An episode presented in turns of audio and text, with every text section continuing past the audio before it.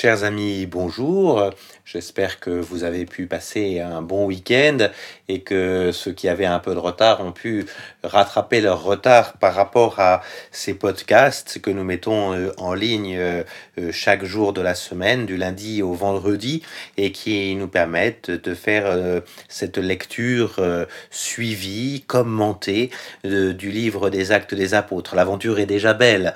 Hein. Nous avons au fond déjà bien avancé depuis deux semaine, euh, suivant les instructions de Jésus, promettant l'Esprit Saint, euh, les apôtres sont rentrés dans la salle haute et une fois le collège reconstitué avec euh, Matthias, choisi pour remplacer Judas, voici que l'Esprit Saint est tombé sur eux, qu'ils ont pu parler dans toutes les langues et que Pierre a pu adresser son premier discours, celui que nous avons vu en fin de semaine dernière, jeudi et vendredi, le discours qui était un discours long, euh, euh, ancré dans les Écritures, nous nous en souvenons, euh, et qui était un discours aussi quelque peu accusateur, hein, c'est-à-dire vraiment signifiant aux, aux personnes qui étaient là que tout le monde était bel et bien responsable de la mort de ce Jésus, dont quelques-uns avaient été constitués témoins de la résurrection. Voilà, et il y a vraiment cette idée que le Christ, c'est-à-dire le Messie d'Israël, euh, est, bien arrivé en la personne de Jésus.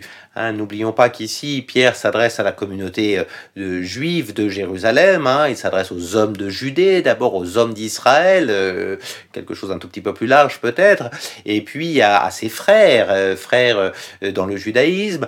Donc on a, même si beaucoup de monde est présent à Jérusalem, ce sont surtout des juifs de la diaspora qui sont là, on a vraiment cette idée que Pierre euh, s'est adressé à ses frères et les a accusés, comme il s'accuse lui-même d'ailleurs, les a accusés de, de, cette, euh, euh, de cette crucifixion, d'avoir crucifié Jésus.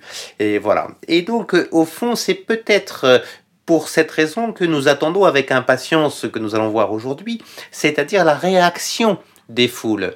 Euh, devant cette, euh, cette annonce que le Messie est arrivé, qu'il est là pour sauver tout le monde, mais qu'en même temps, euh, ceux qui sont là sont ceux qui précisément l'ont fait crucifier, comment vont réagir les foules hein? Vont-elles réagir en étant accusateurs hein, en retour vis-à-vis de Pierre, en disant mais nous n'avons rien fait?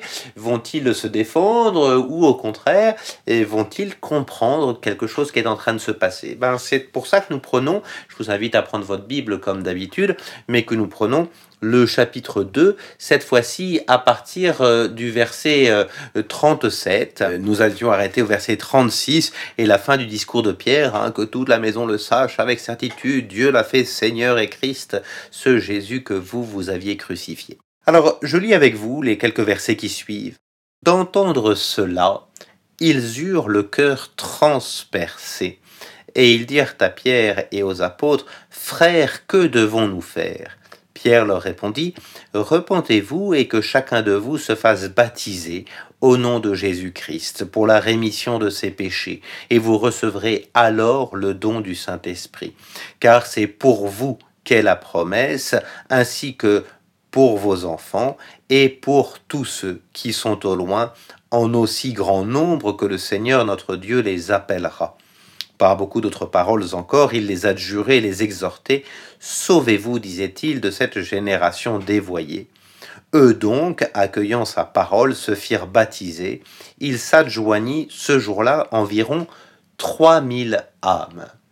Alors, et vous voyez, nous avons là ici euh, cette réaction bah, qui est une réaction euh, euh, finalement positive, ou en tout cas une réaction qui s'est laissée toucher, de gens qui se sont laissés toucher. Hein. On nous dit d'entendre cela, ils eurent le cœur transpercé. Hein, et le terme est un, terme euh, très utilisé bibliquement hein, pour vraiment signifier qu'ils ont été touchés au plus profond d'eux-mêmes, mais dans la douleur. Hein. Quand on a un cœur transpercé, c'est qu'on l'est dans la douleur. Et donc, on peut vraiment dire qu'ils ont accueilli l'accusation que Pierre faisait. Vous êtes, vous, euh, euh, ceux qui avez crucifié Jésus. Hein, plutôt que de rejeter ou de s'innocenter, on peut vraiment dire qu'ils ont accueilli cela.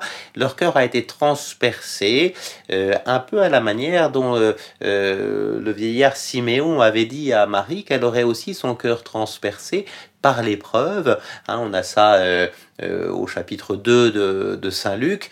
Euh, ici, vous avez l'idée que le cœur est transpercé par le péché finalement qui les a conduits, hein, par leur propre péché ou par leur propre culpabilité, leur propre responsabilité d'avoir conduit Jésus jusqu'à la croix. Hein, et, du coup, euh, vous voyez, le discours de Pierre va avoir une efficacité étonnante. Hein, euh, on pensait qu'en les accusant, il, se, risquait de se les mettre à dos, ben pas du tout. Hein, et, et, donc ils disent à Pierre, alors cette phrase-là qui est étonnant, frère, d'abord, il commence par là, un frère, que devons-nous faire? Frère, hein, donc ils reconnaissent bien en Pierre et dans les apôtres, euh, puisque c'est au pluriel, le frère ici, ils reconnaissent ceux qui sont leurs frères, dans le judaïsme et, donc ceux qui euh, sont légitimes en quelque sorte à leur faire ces reproches.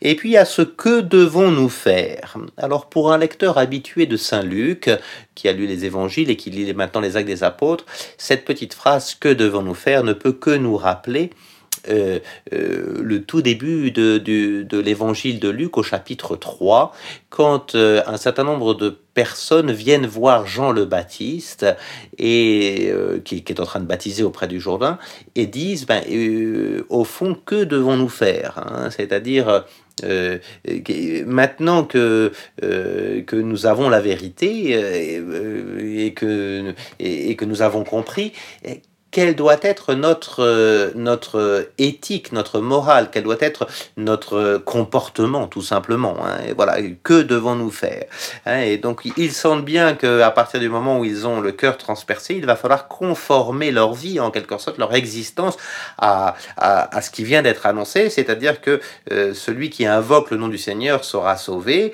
euh, et, et, et il doit reconnaître son propre péché. Et du coup, Pierre va leur répondre euh, avec les mêmes mots au fond que Jean-Baptiste. Hein. Repentez-vous. Hein, repentez-vous, convertissez-vous.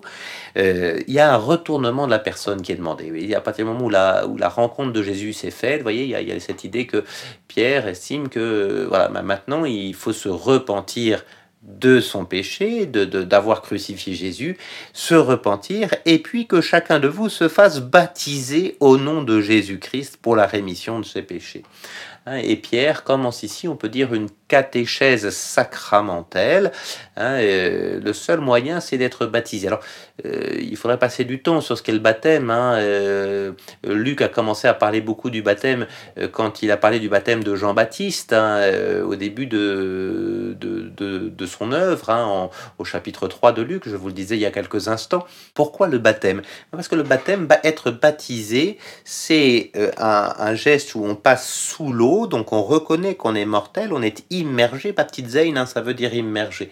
On reconnaît que l'on est, euh, que l'on mérite pas de vivre, et et euh, et puis on, on, ressort de l'eau pour accueillir la vie. Donc, vous voyez, le, geste du baptême, c'est un geste magnifique euh, qui deviendra avec l'Église et l'Esprit Saint un geste sacramentel et pas simplement symbolique, c'est-à-dire un geste qui sera efficace. Et ben, si vous êtes baptisé, vous êtes plongé dans votre dans la mort de Jésus, dans le péché qui a conduit à la mort de Jésus, et vous allez ressortir vivant.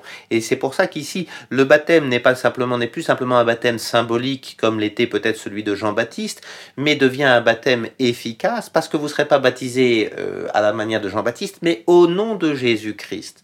C'est-à-dire qu'en étant baptisé, on va recevoir le pardon de ses péchés, on va recevoir euh, le, le, le salut finalement, on va être sauvé précisément parce qu'on sera, hein, et c'est ce qui est dit ici, hein, euh, baptisé au nom de Jésus-Christ pour la rémission de ses péchés.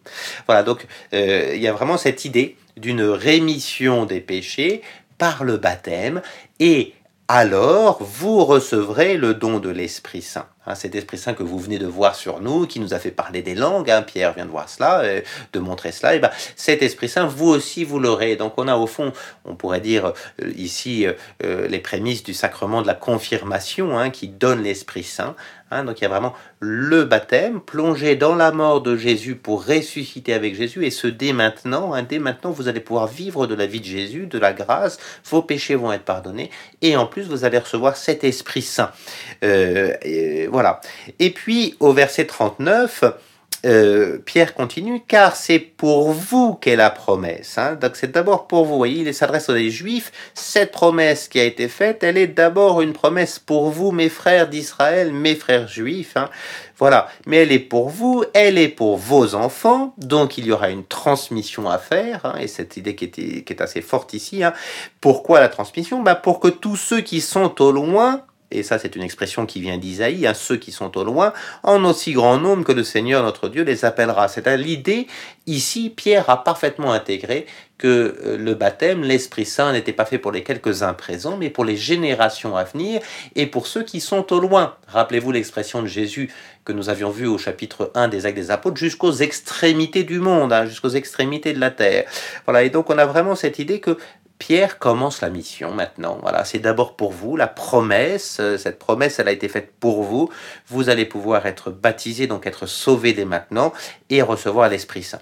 Et du coup, vous voyez, ça s'achève assez euh, logiquement euh, par la, vraie conversion de ces gens-là, hein, et par beaucoup d'autres paroles. Il les a jurés, les exhortés. Sauvez-vous de cette génération dévoyée. Vous voyez, ce terme de sauver, il s'agit de se sauver de, sortir de cette génération de pécheurs et d'accueillir le salut. Hein. Être baptisé, c'est accueillir le salut.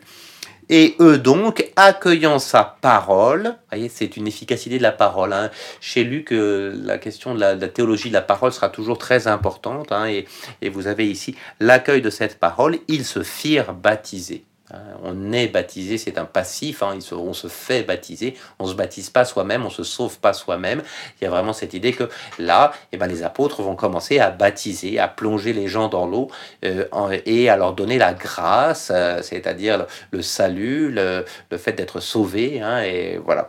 Et on nous dit, je termine par là, et il s'ajoignit ce jour-là environ 3000 âmes. voyez, on a une comptabilité qui se fait. Alors, 3000 âmes, le chiffre est probablement un chiffre presque, euh, si ce n'est symbolique, en tout cas euh, un, chiffre euh, excessif. sans doute beaucoup de monde s'est converti ce jour-là et a été baptisé. Ce qui est vrai, c'est qu'ici, notre ami Luc commence une forme de comptabilité de la croissance. Hein. Il y a vraiment cette idée, et on le reverra demain, cette idée que le peuple croit. Voilà, on était, rappelez-vous, 11, puis un peu plus avec quelques femmes, puis 100 20 et maintenant, à présent, euh, on est 3000. Alors, il y a vraiment cette idée d'une croissance qui est à la fois une croissance du peuple, une croissance de la parole et quelque chose d'ancré dans le judaïsme. Hein. Les 3000 qui sont là, ce sont 3000 juifs, et on le regarde bien, qui ont, qui ont accueilli euh, la parole de Pierre, donc Jésus comme étant le Messie d'Israël, pour eux, les choses sont claires, selon les Écritures, selon le témoignage des apôtres. Euh, Jésus est vraiment celui qui est ressuscité et on peut vivre de sa résurrection en étant baptisé, puisque celui qui est baptisé, c'est celui qui est plongé dans la mort, dans l'eau, et qui ressort de l'eau de la mort pour être vivant. Voilà. Hein, et donc, euh, euh, ces premières conversions, c'est très beau. Hein. Nous sommes au tout début de la vie de l'Église. Là, vraiment, nous nous régalons à, regarder cela. Du coup, demain, nous pourrons voir comment cette première communauté s'organise. Hein. Il s'agit maintenant de s'organiser. Ce sera euh, quelques versets qui achèveront le chapitre 2 des Actes des Apôtres. Nous verrons ça demain.